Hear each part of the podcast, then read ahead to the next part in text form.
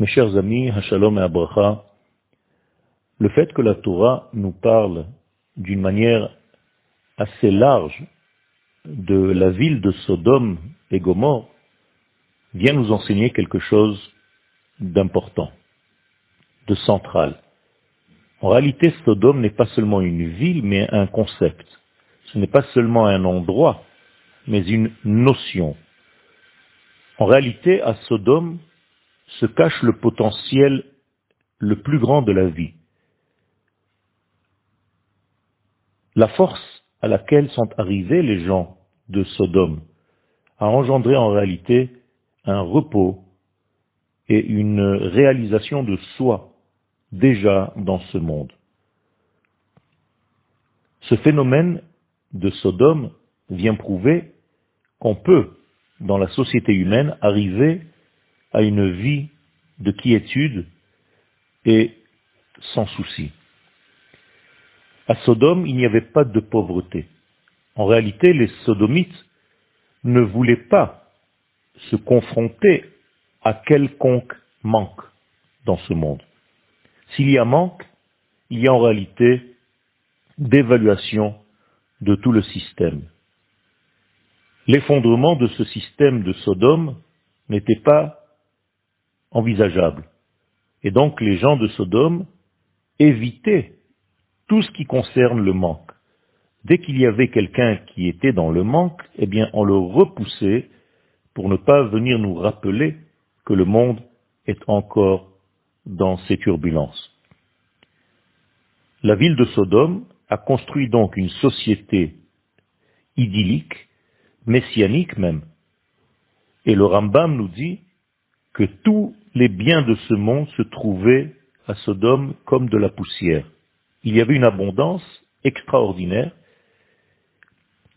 Le problème, c'est que les horizons de tout ce projet n'étaient que égoïstes. L'égoïsme a tué Sodome. Car en réalité, il s'agissait d'une société très riche, mais qui s'était construite des frontières qui ne s'occupaient que de ses propres personnes. Et toutes les personnes de Sodome devaient être complètes. Dès qu'il y avait un manque chez quelqu'un, on le repoussait, on l'écartait de cette société.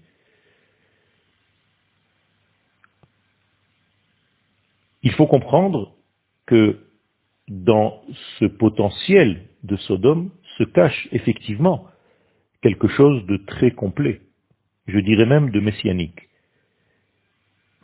à tel point qu'on n'a pas besoin de demain, de lendemain. Donc les gens avaient là-bas des relations avec le sexe, avec les gens du même sexe, et non pas avec les gens du sexe opposé. Autrement dit, il fallait éviter même un lendemain, car il ne fallait pas avoir un lendemain si aujourd'hui est déjà complet, si aujourd'hui est déjà parfait. Ce n'est pas la peine d'avoir des engendrements, des enfants.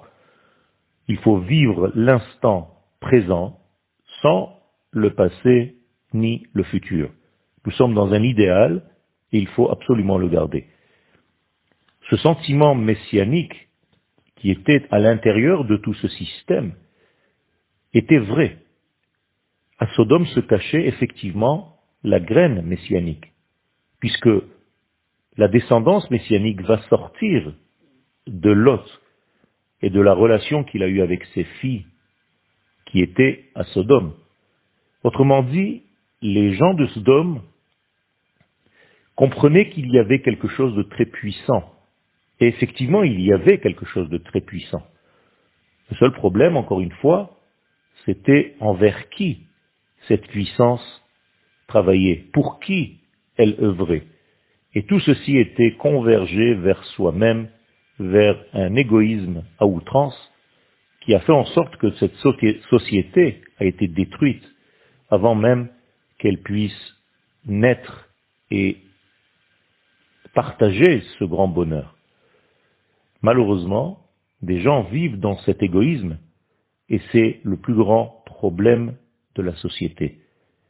Ce Shabbat, nous allons lire donc cet extrait qui parle de Sodome et c'est ce Shabbat où il faut ouvrir les yeux pour essayer de construire une société qui n'est pas basée sur l'égoïsme, mais sur le partage, sur l'amour de l'autre, et d'une manière générale, pour que le monde soit dans une période messianique et non pas seulement un petit groupe d'individus. Shabbat Shalom.